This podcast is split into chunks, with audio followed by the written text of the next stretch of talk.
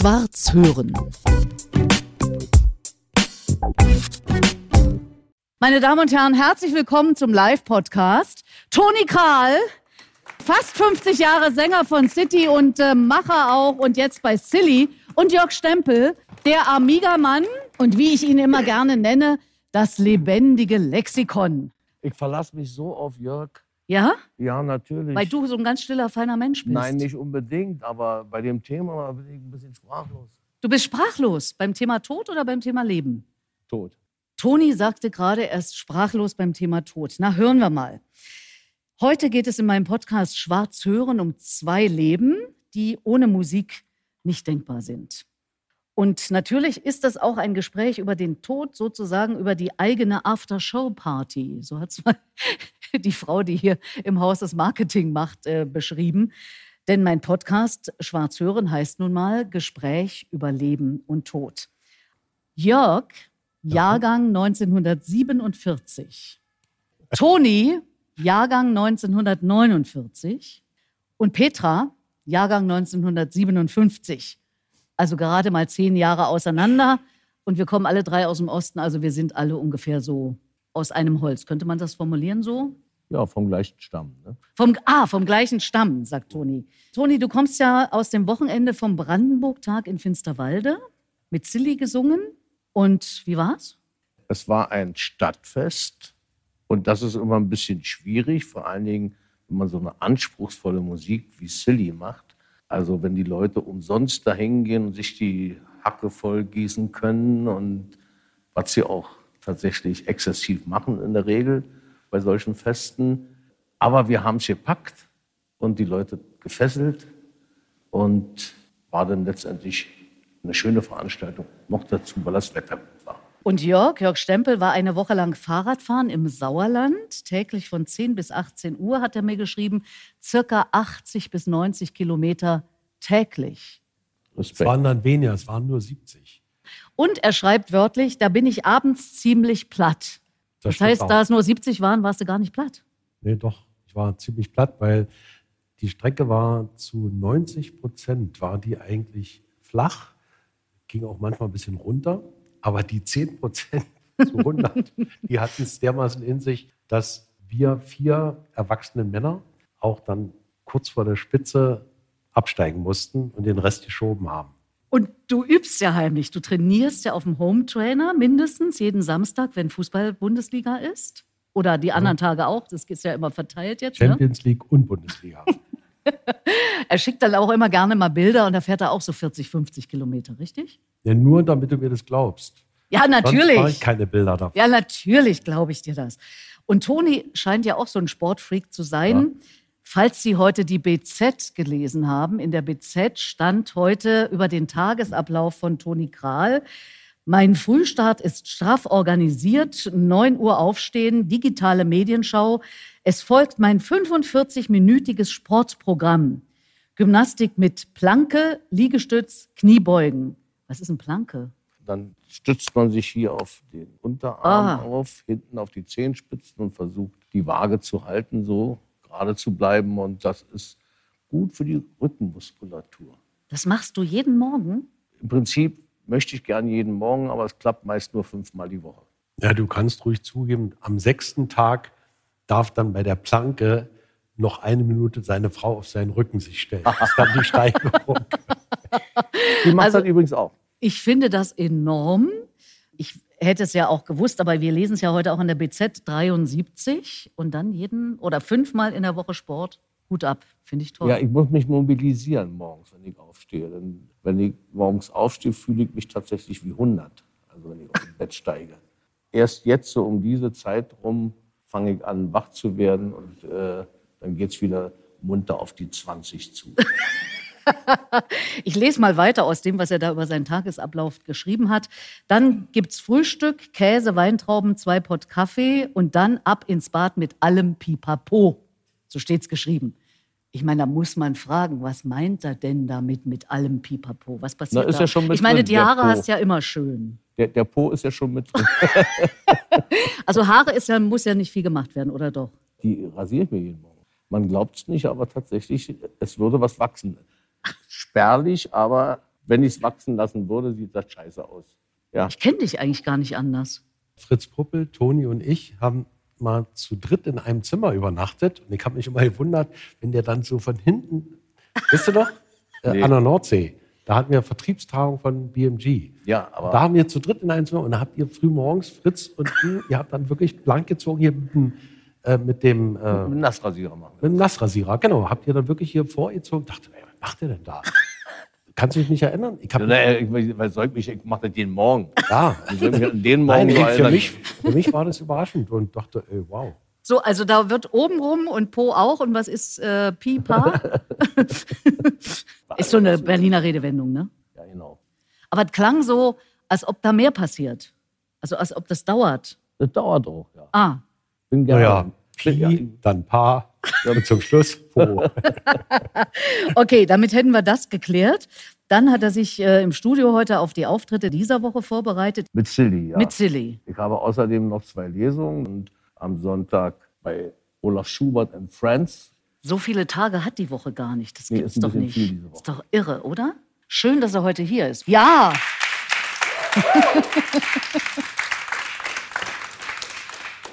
also, Silly und Lesung und zu Gast bei Olaf Schubert, das ist ja der Wahnsinn. Dann hat er Gedanken gesammelt für den Podcast Schwarz hören live mit Petra Schwarz und mit Mr. Amiga Jörg Stempel, dem Musikkenner mit starker Ostaffinität. Hat er das richtig beschrieben? Dann hat er meine Favorites. Mhm. Ich bin ja, wie gesagt, ein paar Monate älter als Toni. Ich habe also die Beatles schon live erleben können, Toni noch nicht. Und deshalb hat er ein bisschen diese Seite von mir, die hat er unterschlagen. Aber das macht nichts. Wir hätten da schon die Nein, ich habe sie nicht hervorgehoben, aber nicht unterschlagen. Okay. Aber lassen wir uns Der Musikkenner. der Musikkenner mit Ostaffinität. Ja, kann man wirklich so stehen lassen. Und ich habe jetzt auf dem Rad auch immer mit Ohrhörern habe ich dann wirklich mich verbunden und habe dann Spotify meine Lieblingsbands zur Motivation, wenn es den Berg hochging, gehört, weil dann tritt man ordentlich rein. Was war denn Musik- außer den Beatles dann zu hören? Silly ist jetzt nicht Schleimerei, sondern wirklich, weil ich bin ein erklärter Fan, obwohl man als Verkäufer des Amiga-Repertoires gar nicht sagen darf, dass man jemanden bevorzugt. Aber Maschine, mein Freund, der weiß das. Äh, andere wissen das auch, dass ich wirklich ein erklärter Silly-Fan bin und bin auch froh, dass Toni jetzt dabei ist. Und ich habe dann wirklich auch äh, nochmal die Silly-Alben gehört, weil mir das einfach Spaß macht. Und ich mich auch an den Texten wirklich ergötzen kann und immer wieder bedauere, wenn jetzt, sagen wir mal, immer die gleichen Sachen gewünscht oder gewählt werden, anstatt auch mal so die feinen Dinge rauszuhören. Bei Silly gibt es nur feine Dinge. Ja, das stimmt. Gestern im Deutschen Rundfunkarchiv habe ich das allererste Konzert von Karat gehört. Nun ist ja leider Ed Wilms, einer der gestorben, hervorragenden Komponisten von Musik aus dem Osten gestorben. Und die jetzige Band Karat in der Besetzung, die spielen letztendlich 90 Prozent Repertoire. Ist entstanden zwischen 75 und 84. Und das ist 90 Prozent komponiert von Ed Wilms. Und davon leben die immer noch. Das zeigt eigentlich, was für ein Potenzial bei Ed immer dahinter stand. Und der hat eben wirklich die großen Songs geschrieben werden wir auch veröffentlichen als Hommage an Ed. Und ich habe gehört, eine wunderbare Idee, die durch Walter Zickern initiiert wurde und dann umgesetzt wurde, Schülerkonzerte. Wo also die Band Karat den Fans an der Schule erklärt, wodurch der DDR-Rock inspiriert wurde. Da spielen auch viele internationale Titel, also von Dylan über Stones bis Beatles und so weiter und so fort. Und das ist wirklich sehr spannend. Und diese beiden Konzertformen von 75 und 78, die werden wir im Oktober veröffentlichen, als eine Art Hommage für Ed Wilms. Und das alles hat äh, Jörg Stempel. Jawohl, gerne. Toni warf gerade ein, bei Silly gibt es nur feine Musik, glaube ich, so war die Formulierung. Ja, Silly ist schon ein anspruchsvolles Thema. Als wir den ersten Podcast live hier im Haus gemacht haben, im äh, Bildungs- und Kulturzentrum Peter Edel in Berlin-Weißensee, da haben wir die Neuigkeit verkündet mit Richie Barton und Jörg Stempel hier sitzend, dass es einen neuen Sänger gibt äh, bei Silly. Und äh, Das ist kein anderer als du. Inzwischen bist du nicht mehr neu. Du hast ja jetzt inzwischen Wann war denn das? Konzerte. Das war im April, Ende April. Ah ja. Da war die Information ganz neu. Ja, da hatte ich es auch schon gewusst. Ist auch gut, wenn man selber immer auch schon Bescheid weiß. Sag mal, wie ist denn das dazu gekommen? Hast du Hurra geschrien, als die gesagt haben, die Jungs von Silly? Naja, wir hatten ja also jetzt mit City am 30. Dezember in der Mercedes-Benz Arena den letzten Vorhang fallen lassen und damit ist City Geschichte oder du würdest sagen tot. äh, Du weißt aber, dass vorher ein Leben kommt. ja, also Und ist es das definitiv äh, Schluss? ist definitiv. Wirklich? Ja, Aber da gibt es doch bei den großen Bands immer noch mal ein Revival und noch mal. Na, Äh. du musst dir eine Ausnahme sagen. sollte Union die Meisterschale bekommen, dann würden, dann würden wir noch mal zur Meisterfeier spielen. Ah, gut. Aber nur unter dieser Bedingung. Aber das ist doch ein Anreiz sozusagen in jedem Falle. Also bei Silly ist da alles anders als bei City? Oder soll man das überhaupt gar nicht vergleichen? Na, man kann alles vergleichen. Äh, Das, was ich jetzt über Silly gesagt habe, schließt nicht aus, dass es bei City genauso war. Aber ja, es ist alles anders, es ist eine andere Musik und äh, obwohl wir in der Grund-DNA uns sehr ähnlich sind, das heißt, uns sind Inhalte wichtig und uns sind die Lieder wichtig. Aber ansonsten sind wir schon unterschiedlich rangegangen. Das ist ein Glück auch, sonst wären wir ja alle gleich und, und so unterscheiden wir uns eben. Und es soll sich auch nicht als, als Qualitätsmerkmal äh, rauskristallisieren. Ich fühle mich bei Silly sehr, sehr wohl. Es ist eine andere Musik. Es ist auch tatsächlich für mich ein bisschen fremd. Sonst hätte ich ja das von Hause aus so gemacht, wenn das mein Gefühl wäre, so zu musizieren. Aber ich fühle mich sehr gut aufgehoben und habe mich dort auch wirklich reingekniet und reingearbeitet, äh, um die Lieder, die ja eben von, von Tamara ins Leben gerufen wurden, also mit Tamara, um sie durch mich durchzuleiten und dann wieder rauszubringen, das Alte hoffentlich nicht beschädigt wird und das Neue sich dann auch schön anhört. Es, ja. Ich weiß nicht, ob Sie schon ein Silly-Konzert erleben konnten. Wir können vielleicht mal die beiden Bilder, die ich da in Neuhardenberg, ich habe Ende Juni war das, in Neuhardenberg, ich glaube, es war euer zweites gemeinsames Konzert Ja. erst, erlebt. Äh, Das war wirklich toll. Also da sehen wir mal die drei Jungs, die sozusagen die Kernbesetzung jetzt von Silly sind. Und du und äh, Jule Neige, ihr seid ja, oder ihr werdet immer so als Gäste bezeichnet. Äh, Ja, ist wir das sind die richtige Formulierung? Ja, das ist die richtige Formulierung. Und weil du ja fragtest, wie das losging, ich habe gerade dann nach dem letzten Konzert von City mich versucht abzufinden mit der neuen Rolle der Bedeutungslosigkeit. Und da kam der Anruf von Silly und sie boten mir Asyl am Mikrofon an. Und ich musste dann nicht lange überlegen und habe ohne vorher mich so auseinanderzusetzen mit dem Songmaterial zugesagt, ja, komm, lass uns probieren. Und wenn er es im April verkündet hat hier, dann hatten wir schon einige Proben hinter uns und wussten, wir sind erstmal glücklich mit dieser Konstellation. Jetzt muss sich das Publikum ein bisschen daran gewöhnen, diese Lieder plötzlich mit meinem Kanto zu ertragen. Aber ich weiß selbst, dass ich nicht Tamara Danz bin. Ja, das sagst du ja auch gleich auf der Bühne, sozusagen, dass da gar kein Missverständnis aufkommt. Jörg, du hattest mir äh, schon vor der Zeit, als wir dann hier saßen, gesagt, da gibt es was Neues, aber ich darf es nicht verraten und du hast es auch nicht verraten. Wie fandest du das, als du das erste Mal davon gehört hast, dass das jetzt diese neue Konstellation sein würde? Es gab ja schon zwei intensive Begegnungen. Damals haben wir die Idee, weil Richie und Uwe haben euer Album produziert und dann haben wir die Idee entwickelt, die Tour d'Amour zu veranstalten. Das war sozusagen die Integration der Sillies in das City-Gefühl und die waren gemeinsam auf Tour. Das war 98. Die beiden haben das Album Rauchzeichen produziert. Ich kenne mich da ziemlich aus. Jetzt. Herrlich. Noch ein wandelndes Lexikon. Nee, nee, aber äh, nee, kein Lexikon, aber bei, bei uns weiß ich einigermaßen Bescheid. 1996 ist Tamara verstorben und da sind wir als erstes kurz nach dem Innehalten hingegangen zu Richie und, und Uwe und haben gesagt, jetzt weiter Musik machen. Ihr habt ein Studio, ihr produziert bitte schön unser nächstes Album als Produzenten. Das haben die sehr, sehr gut gemacht. Das war ein sehr gutes Album geworden, nicht unbedingt erfolgreich, aber das hat heutzutage nichts zu sagen. Und es geht nicht nur um Stillen Mammon.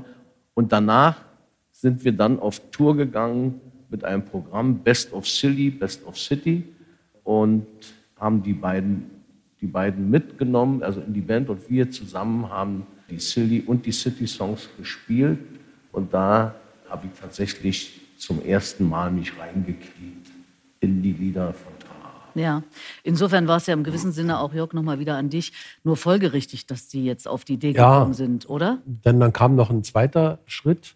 Ich habe ja dann sehr eng mit den Sillies zusammengearbeitet und hatte dann die Idee Silly und Gäste. Und da waren ja verschiedene, unter anderem auch natürlich Toni Kral als Sänger.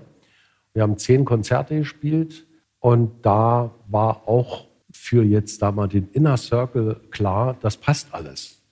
Also Toni mit seiner Stimme und den Interpretationen, damals zum Beispiel Montclamotte, das hat alles sich gut angefühlt. Und deshalb war dieser Schritt vielleicht nicht so für die Fans und für Außenstehende, aber innerhalb der Musikerkreise war das auch eine folgerichtige Entscheidung, weil Toni 50 Jahre City, da war der noch richtig jung und hatte noch Potenzial, hat er immer noch. Noch eben. Und insofern äh, war das, glaube ich, eine, ja, eigentlich eine folgerichtige, nachvollziehbare Entscheidung, dass er dann an die Stelle mittritt. Zumal zu dem Zeitpunkt auch schon klar war, dass Anna R. mit eigenen Aktivitäten auch noch mal was entwickeln will. Ja, und dann ist das Pärchen Julia Neigel und Toni Kral daraus entstanden. War hervorragend. Ich sag mal, es ist eine absolute Win-Win-Situation. So. Okay. Naja, ich habe gewonnen, weil ich mich mit dieser tollen Band, mit diesem tollen Repertoire jetzt schmücken darf. Und noch dazu sehen die ja alle fantastisch aus. Ne? Der Ja. Sänger ja auch, der neue. Naja, Na äh, doch. Da kann ich nicht mithalten, aber egal. Und sie haben tatsächlich jetzt als zweites auf der Bühne, also neben der Julia, die ja sehr toll und energetisch ist, mich als Sänger und damit bekommen ihre Lieder auch, dadurch, dass ich ja jetzt die, diese teilweise auch feministische Haltung, kommt im späten Alter, auch transportieren möchte und will und auch bediene äh, mit vollem Respekt, bekommen die eine andere, eine neue Tiefe. Also ich kann es nur empfehlen, da wirklich mal hinzugehen. Das ist äh, sehr, sehr, sehr erlebnisreich. muss noch ergänzen, dass die Übereinstimmung, was Inhalte betrifft, und damit meine ich in erster Linie die Texte, war die Nähe zwischen Silly und City immer schon sehr groß. Nicht umsonst wart ihr beiden ja, Tamara und du, auch wirklich platonisch natürlich nur eng befreundet, habt auch viele politische Initiativen ins Rollen gebracht. Und insofern war diese Schnittmenge schon immer da. Und für dich, wage ich jetzt mal so zu behaupten, ist es ja auch nochmal eine Steigerung, was die musikalische Qualität von Silly betrifft. Na, na, na. Ja, ne? Moment, du, nicht gegen am Fenster und viele andere Hits von City. Aber das war für mich immer auch so klassische Rockmuster mit hier und da mal ein paar Ausschweifungen. Aber diese Dichte, diese musikalische Komplexität, diese vielfältigen Arrangements und Instrumentierungen. waren bei uns mehr versteckt. Ja, okay. In der zweiten Ebene. Ja, und deshalb glaube ich, ist es für dich auch nochmal eine Herausforderung in der Kombination von ähnlichen Textansprüchen, die einen wichtigen Inhalt transportieren wollen, aber eine musikalische, dichte Qualität nochmal auch zu singen, ist doch für dich ein spannendes Kapitel. Ich habe gesagt, es ist eine Win-Win-Situation. so, naja, Also mein sehr geschätzter Kollege, Radiokollege Olaf Leitner vom RIAS früher, ähm, hat ja zu Toni Krahls Gesang mal gesagt, es ist die kehlige Stimmfarbe von bedrohlicher Unterkühltheit. Kannst du damit leben, Toni? muss ich ja offenbar. Ich kannte dieses Zitat nicht. Er hört das so und Nein, euer Ehren, ich muss da wirklich Einspruch erheben. Bitte sehr. Weil meine Lieblingsband ist im Silly. Der beste Sänger aus dem Osten war und ist Mike Kilian. Und der beste Interpret ist Toni Kral. Jetzt könntest du mich fragen, was ist der Unterschied zwischen Sänger und Interpret? Was ist Kann der Unterschied zwischen Sänger und Interpret? Ein Sänger, der trifft die Töne Und Mike Kilian, der singt über mehrere Oktaven und der kann also. Rockhaus früher, kann man ja Rockhaus, mal noch sagen. ja, ja. Genau. Ja, der hat Mhm. Ja, immer Solo. Mike ist wirklich wahnsinniger Sänger, der also wirklich alles singen kann. Von Freddie Mercury bis Stones. Aber ein Interpret, der trifft nicht jeden Ton hundertprozentig. Darauf kommt es so gar nicht an. Aber dem Ton, dem Inhalt des Textes, wir mal, die entsprechende Wärme, die entsprechende Emotion zu geben, dass man berührt wird davon, das kann Toni. Und das, finde ich, ist der Unterschied. Ja, vielen, vielen, vielen, vielen Dank. Ich gebe ihm, äh, ich gebe Jörg auf jeden Fall recht, was Mike Kilian betrifft. Der ist wirklich ja, der beste Sänger, den den es in der DDR gab und er ist immer noch ein begnadeter Sänger. Ich sage mal scherzhaft, Mike Kilian, der kann das Telefonbuch singen und das hört sich schön an. Und kannst du auch zustimmen, was er zu Toni Kral gesagt hat, der Stempel da äh, gerade? ich sag mal zu Olaf Leitner, was er gesagt hat, Hauptsache mein Name wird richtig geschrieben. Nein, ich, wehr, ich wehre mich ja nur dagegen, weil Unterkühltheit stimmt einfach nicht. Unterkühltheit ist das falsche Wort. Olaf Leitner kenne ich ja auch gut und der hat wunderbar im Westen kaum beachtetes, im Osten nicht verkauftes, weil es bei uns im Laden das nicht gab, aber ein, zwei Leute hatten ein paar Exemplare und das wurde dann rumgereicht. Der hat über die Rockszene der DDR, hat er ein wunderbares Buch geschrieben. Wirklich, ich habe das mit großem Genuss gelesen. Und nur im Falle Toni unterkühlte Stimme, nee, stimmt nicht. Sorry. Nee, tatsächlich, ich bin jetzt kein Ed Wilms als Kompositeur. Ich komme wirklich mit Stube, Kammer, Küche aus, also mit drei Akkorden und hin und wieder flechte ich noch eine Mollparallele mit ein. Wow. Ja, und dann spiele ich das rudimentär meinen Kollegen auf der Gitarre vor und die machen Daumen hoch oder runter oder und dann kommt André Kunze, unser Produzent, und der zaubert aus diesem Liedchen Kunst. Naja, wir dürfen ja nicht vergessen, du schreibst die grandiosen Texte oder hast sie geschrieben für City. Ich habe ich hab Menge, eine Menge eine, zumindest. Eine Menge, aber in, in letzter Zeit habe ich meinen Meister gefunden, Alfred Rösler Klein, ein toller Dichter und Denker, der auf den Punkt für mich geschrieben hat. Und ich hoffe noch in Zukunft noch einiges schreibt. Geht's doch weiter? Oder gibt es eine Solo-Karriere parallel?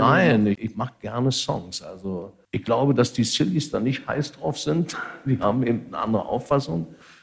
Also City gibt es jedenfalls nicht nochmal. Hörst du Satz- auch raus, dass eine Solo-Karriere dann ansteht? Außerdem? Ah, nee, ich glaube, das, ist so. Naja, aber Also- wenn du gerne Songs machst, wo soll man die denn hören dann sonst? das reicht schon, wenn ich sie mir anhöre. Und meine Frau findet die übrigens auch toll. Ach, deine Frau findet die auch gut. Nein, aber. Das äh, soll reichen, ich weiß ja nicht. Toni, korrigier mich, das war das letzte Sony, Amiga Sony Album. Danach seid ihr fremdgegangen bei Universal. Und als wir die Demo-Vorstellung hatten bei mir im Büro, und da habt ihr den Song Tamara vorgestellt, außer Berlin der einzige Song, der in das Silly-Programm Aufnahme gefunden hat, weil es so ein derartig berührendes Lied. Als ihr das vorgestellt habt, da hatte ich zu kämpfen, Tränentechnisch. ja, und da hat man aber gemerkt, dass schon immer bei dir speziell die Nähe zu Silly, zu Tamara, zu dieser Musik, zu den Aussagen von Silly, dass sie immer schon sehr groß war. Ja, das ist tatsächlich. Also wir waren befreundet, auch als Bands befreundet. Und die Freundschaft zwischen Silly und City beruhte tatsächlich auf diesem unglaublichen Vertrauensverhältnis, was Tamara und ich hatten. Und zwar schon seit 1967. Äh, da haben wir uns kennengelernt. Und seit dieser Zeit sind wir verbunden. Natürlich auch in Konkurrenz haben wir gestanden, aber trotzdem waren wir verbunden. Wir haben uns immer gegenseitig äh, beobachtet. Wir haben uns gegenseitig auch abgesprochen, wenn es um Übergriffigkeit von Kulturfunktionären ging.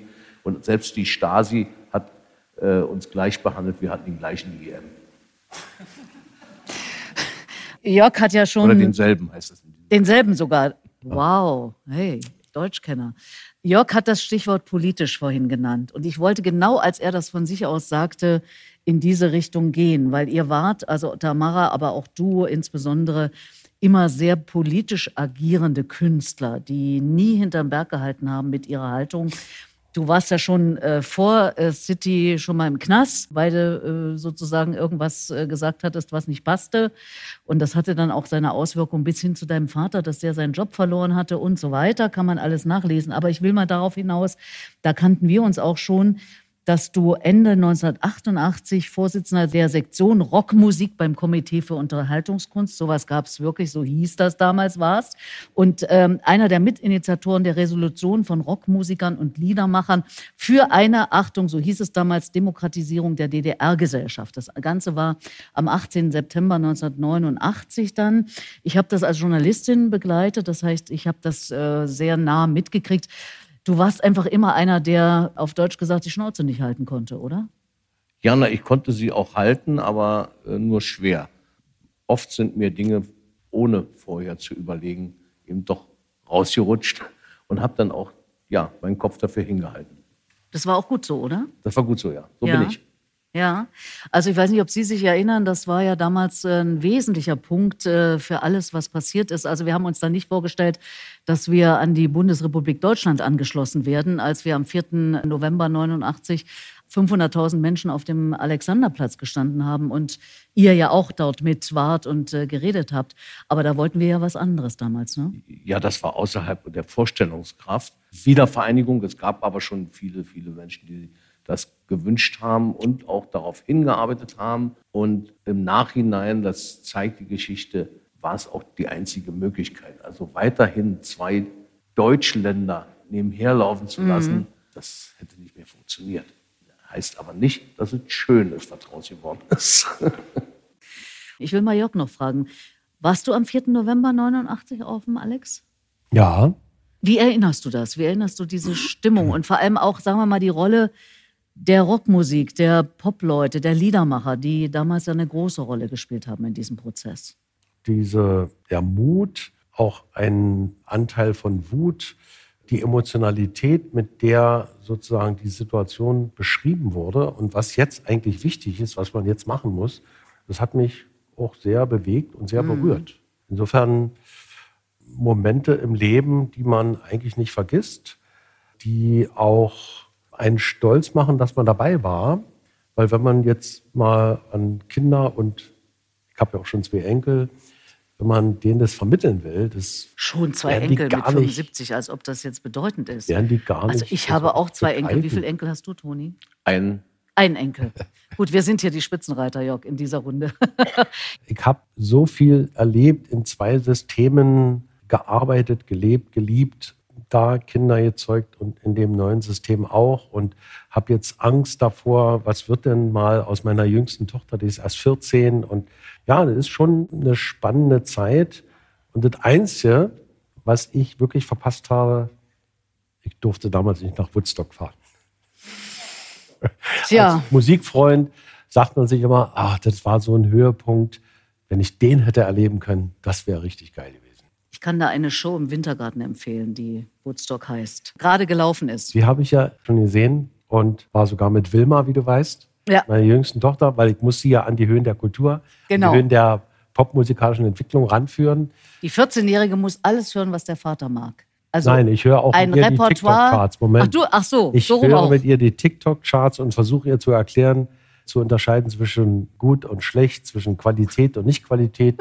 Was sind die Wertmaßstäbe für Musik? Aber immer mit der Zurückhaltung, dass es nicht zu lehrerhaft, zu pädagogisch rüberkommt, weil sie sollte auch selber entscheiden. Aber mir blutet natürlich das Herz, wenn sie mir vorspielt. Wir waren im Urlaub und da hat sie mir, nee, da haben die dort einen Song gespielt. Geh mal Bier holen, du siehst schon wieder so hässlich aus. Da dachte ich, oh Gott, Wilma, was findest du denn hier gut? Oder, also ich war ziemlich entsetzt und ja, das läuft bei uns in der Schulparty, läuft das immer. Und da trete ich natürlich auf den Plan. Ich habe eine Playliste bei Spotify, die dann Wilma im Auto oder auch sonst hören muss. Die wird ständig ergänzt. Die ist jetzt schon. Sag ich doch. Ich wird, sag's doch. Die wird jetzt schon fünfeinhalb Stunden lang und da trage ich immer alles zusammen was in der Geschichte der Rock- und Popmusik wichtig ist. Das hört sie dann und Toni kennt es ja. Ich habe also mal vom Grafiker ein Lego-Spiel, das gelbe Unterseeboot, geschenkt bekommen. Und das wollte ich mit ihr zusammen aufbauen. 464 Teile. Ich war dann nur noch der Zuträger der Teile. Sie hat das alleine zusammengebaut. Ich habe sie dafür bestraft mit dreimal hintereinander das Yellow Album Submarine. Revolver hören. Ach so. Weil dort ist Yellow Submarine drauf. Bei okay. dem kennt sie das Beatle-Repertoire Ja. recht gut. Toni, du lächelst während. Naja, das ist Jörg schon das eine rabiate Form von Meinungsbildung und Musikerziehung. Ich bin da deutlich liberaler. Das Schöne ist jetzt in der Entwicklung, dass die Kinder das über Kopfhörer hören und man nicht mehr belästigt wird. Äh, auf der anderen Seite weiß ich nicht, was meine Tochter hört. Die ist nun mittlerweile jetzt 21. Ich weiß, sie hört Hip-Hop und Rapmusik. Und da ist wirklich viel, viel Gutes bei. Und die, die schlechten Sachen verstehe ich gar nicht. Und hört ihr auch äh, das, was du gemacht hast? Ja, ich gehöre jetzt nicht in ihre Playlist, aber sie, sie hört sich das an und die war auch schon bei Konzerten und ist dann begeistert. Tatsächlich, und sie ist von alleine gekommen. Sie fragte mich vor zwei Jahren, also da war sie noch nicht ganz 20, äh, sag mal, Papa, kennst du die Beatles? und sie hat sie entdeckt. Ohne dass ich Dein mit der Knute stand und gesagt hat, du hörst jetzt hier dreimal Revolver. Aber von vorne. Die kam von allein und schwärmte mir von den Beatles vor. Ne? Ihr Lieblingslied ist Stayin' Alive. Tatsächlich auch eines der absoluten Höhepunkte bei den Beatles. Muss ich sagen, freut mich drüber. Jörg hat sich ja schon als Beatles-Fan geoutet. Warst du auch Beatles oder Stones? Oder beides? Ich ich war mehr Beatles, aber ich habe auch immer die Stones gemocht. Also das hätte mich jetzt auch gewundert, wenn du das nicht gesagt Ja, hättest. äh, Die haben ja jetzt gerade ein neues Album wieder rausgebracht. Äh, äh, Heute kommt- habe ich es gehört. Nee, es soll eins kommen. Oder Es kommt. Ja. Es kommt. Es kommt, aber es wird eins geben. Es wird eins geben. Aber Wahnsinn. nur um das nochmal zu korrigieren, also mit der Knute war das nicht. Ich weiß ja, Aber wir fragen mal Wilma. Nein, Ja, genau. ich weiß ja, dass ich weiß ja, dass es nicht funktioniert, sondern ich versuche ja Angebote zu machen und dann darf sie selbst entscheiden. Wir waren übrigens Ob sie erst das eine und das andere und dann das dritte Nein, und das vierte hört. äh, und das dreimal hintereinander Revolver hören müssen, hat sich nur ergeben, weil die Bauzeit für das gelbe Unterseeboot so lange gedauert hat. Sonst wäre die mit zwei, wenn die zweimal hören, äh, hätte vielleicht gereicht. Äh, aber nein, sie hat so lange gebraucht. Ich war nur Teilezuträger. Es war alles ohne Zwang, sondern an einer langen Leine habe ich das laufen lassen. Also wir sind voll im Leben die ganze Zeit, haben über City geredet, über Silly, über damals war es, als die Wendezeit eingeläutet wurde, unter anderem durch Rockmusik, unter anderem durch Aktivitäten äh, von Toni Kral, aber auch von Jörg und auch von uns Journalisten und Journalistinnen. Der Podcast geht auch über den Tod. Das heißt, ein Nachdenken über das, was kommt. 75, 73, demnächst 66. Das kann ja noch eine Weile gehen, ne? Und Ja. Toni, wenn du so viel Sport machst, dann geht das ja noch lange. Aber so Na, ich tue mal so, als würde noch eine Ewigkeit gehen, aber äh, ich weiß um die Endlichkeit, ich habe genügend Endlichkeit erfahren in meinem Leben. Habe es auch früh thematisiert. Auf unserem ersten Album Meister aller Klassen war das erste Lied, wo es um einen geht, der verunfallt ist. Und über die Jahre hinweg immer wieder war das ein Thema. Wen die Götter lieben, das Lied Tamara, das Lied für Klaus war gut.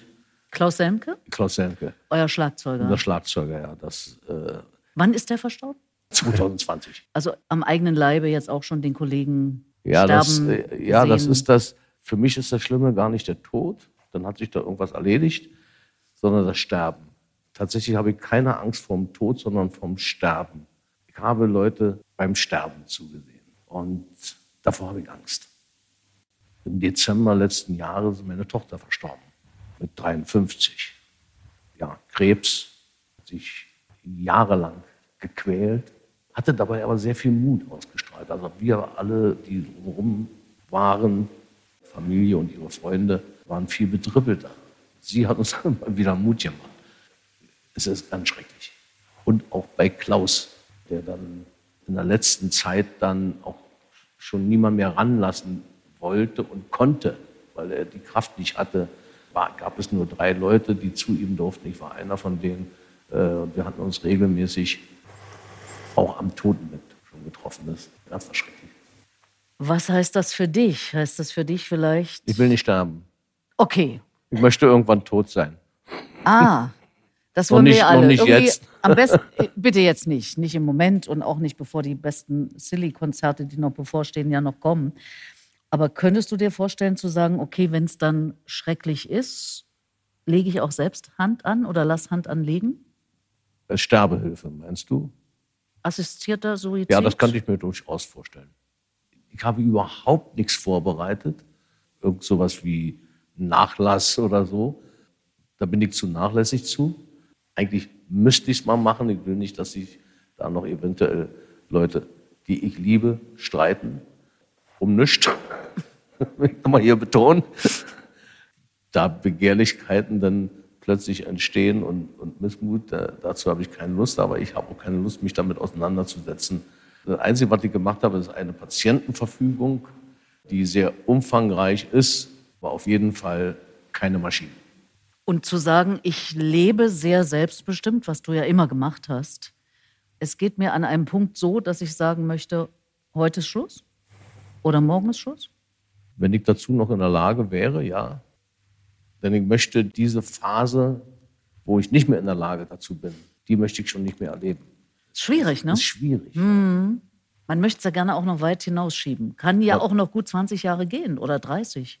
Ich bin sehr, sehr wohl optimistisch, aber bei meinem Lebenswandel, ich mache nämlich nicht nur Sport. Sondern, sondern, das wäre ja jetzt schon mal interessant. Ja, ich habe äh, tatsächlich alle Dinge ausprobiert, Alkohol und Drogen und sowas. aber sehr wohl. Naja, als wir über den äh, Zeitungsartikel vorher sprachen, ich gestehe, dass ich da ein bisschen einen Anteil dran habe. Da hast du gesagt, ist doch ganz klar, mein Tagesablauf. Um zwei stehe ich auf, dann trinke ich eine Flasche Whisky und dann komme ich zu dir. Ja, Ungefähr ich, hab, so, ne? ich, hab, äh, ich hätte auch dir gerne noch zwei Sätze mehr. Es durften nur so so viel Zeichen Ja, sein. und es wurde noch Äh, gekürzt, Und dann wurde es noch gekürzt. Ja, ja. Aber Aber die erste Variante stimmte, oder wie? Also 14 Uhr aufstehen, Flasche Whisky und dann hier. ich bin Langschläfer, ja. Und vor, vor allen Dingen diese Prozedur mit allem Pipapo, Sport machen, Frühstück, die dauert bei mir, wenn ich mich spute und dringend einen Termin habe, drei Stunden, um in den Tag zu kommen. Aber dann bist du Aber ich drin. bin kein Morgenmuffel. Ich bin wach auf und habe gute Laune.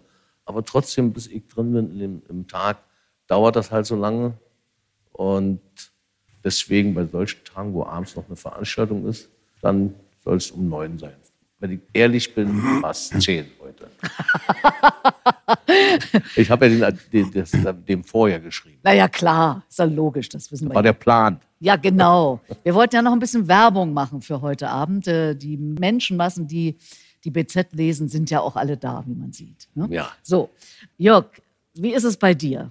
Mit dem Blick aufs, ja, nicht Ende heute oder morgen, so lebendig wie du daher kommst. Hinzu kommt, dass dieser Mann, ich verrate jetzt mal was, ja auch mich, die ich ihn gefühlte 100 Jahre kenne, immer getäuscht hat mit seinem Geburtsdatum. Also bis vor kurzem war das Das ist Geburtsdatum. eine Geschichte, die ist ja extra. Das heißt Nein, extra, die gehört hab- zu deinem Leben. Ja, die, die Kurzfassung bei einem Interview wird man ja immer gefragt, wie alt sind Sie oder wie alt bist du eigentlich? Und dann habe ich gesagt, na, schätz doch mal. Und dann wurde ich geschätzt und die Zahl war zu meinen Gunsten. Und da habe ich dann gesagt, stimmt. Und dann hat irgendein, Von da an war das Geburtsdatum und in der Welt. Auf, irgendein Dresdner Journalist hat dann mal einen Wikipedia-Eintrag gemacht. Ich habe das gar nicht gewusst. Und dann sagte aber meine Kollegin, die bei mir die Buchhaltung macht, die sagt dann, sag mal, weißt du schon, dass du hier bei Wikipedia, da ist doch dein Geburtstag, das stimmt doch gar nicht. Ja? Wieso? Was steht denn da? Also, jetzt bin ich 75 und da stand dann drin irgendwas von 64. Und da habe ich gesagt, naja, bitte. ja. Oder irgendwie so. Also es war schlecht. jedenfalls wirklich nach unten gemogelt und ich habe damit gelebt.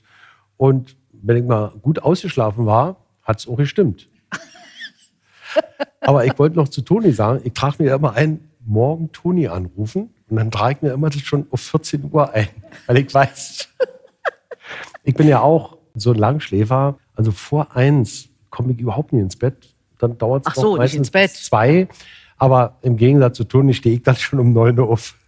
Du hast um 10 oder noch später. Nein, egal. Egal. Aber sag mal jetzt mit Blick auf das, was kommt. Ja, also ich muss ganz ehrlich sagen, ich hatte immer als Kind und in Etappen dann auch mal in meiner Midlife-Crisis, obwohl ich glaube, ich hatte die nie, aber in irgendeiner mittleren, als ich in mittleren Jahrgängen war, äh, hatte ich immer Angst vor dem Begriff unendlich, weil das Leben geht unendlich weiter und du bist in dieser Unendlichkeit, weil bei dem Begriff, den kann man ja emotional und auch intellektuell kann man den gar nicht nachempfinden. Na, du den musst einfach mal bis unendlich zählen. Klaus hat zweimal gemacht. ja. Aber wie gesagt, ich konnte das nie begreifen und hatte dann immer enorme Angst davor, weil der Fliegenschiss und die Unendlichkeit und dachte oh Gott, nee, das geht danach alles unheimlich weiter. Und irgendwann habe ich mich aber daran gewöhnt, ja, du bist eben nur in diesem kleinen Segment, mach was draus. Und jetzt habe ich mir angewöhnt, ich habe ja drei Töchter, und habe gesagt, du musst wirklich den 30. Geburtstag von Wilma noch erleben. Das, das heißt noch Ziel. 16 Jahre, wenn sie jetzt 14 ist. Richtig. Oder stimmt da auch irgendwas? Nee, nicht? nee, nee, nee, die ist 14. Okay. Nein, die man muss 14. ja, bei dir muss man jetzt mal genauer und, äh, nachfragen. Und da, ja, ich muss wirklich den 30. Geburtstag, ist so meine Zielstellung. Und dann bin ich 90, 91 wäre ich dann. Naja. Und das will ich erleben. Und da ja Franziskas Opa, der ist ja fast 96 geworden. Der andere Opa ist leider schon relativ früh gestorben. Meine Mutter ist kurz vor ihrem 90. gestorben. Naja, also, dann ist doch alles. Die Gene sind bei uns mhm. so nicht schlecht. Und ich, wie gesagt, versuche auch ähnlich wie Toni. Also bei mir dauert es Kinder drei Stunden, ich mache ein bisschen weniger. Aber äh, ich versuche. Obwohl du auch, die Haare noch schön machen musste. Ja, ich versuche eben auch so ein bisschen gesund zu leben, aber eben auch nur ein bisschen. Weil dazu sind mir die Nüsse des Lebens, die es sonst noch so gibt, außer Sport, die sind mir halt einfach auch wichtig. Aber ich habe mich jetzt damit abgefunden, dass es eine Endlichkeit gibt, dass ich dann irgendwann in die Kiste springen muss. Äh, ich denke nicht an diese Phase wie du mit diesem Sterbeprozess, daran denke gar nicht. Richie sagte immer zu mir, du arbeitest bis zum Umfallen und aus dem Arbeitsprozess heraus, Deckel auf, Rinn, Deckel zu, Ende. Ja, und vielleicht hat er damit recht. Andere sagen ja immer, Essen ist der Sex im Alter. Bei mir ist Musik hören der Sex im Alter. Ja, also finde ich viel spannender. Wenn du jetzt ganz kurz drüber nachdenkst, Toni, nehmen wir mal an, es passiert irgendwann und dann gibt es eine Trauerfeier. Oder gibt es die nicht für dich? Ich habe mir darüber keine, Gedanken, keine Gedanken gemacht, aber, aber der Song dafür ist schon fertig. Ja. Nämlich? Du hast einen geschrieben? Ja. Wow.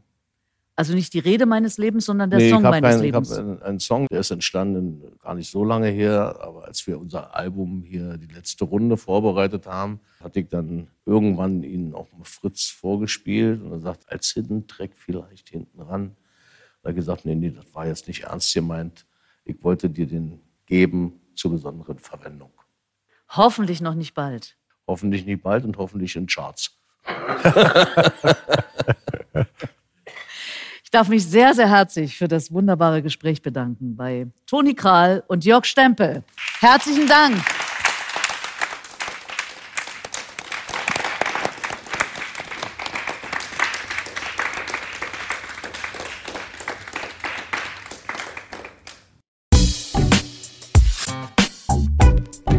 Schwarz hören. Bye.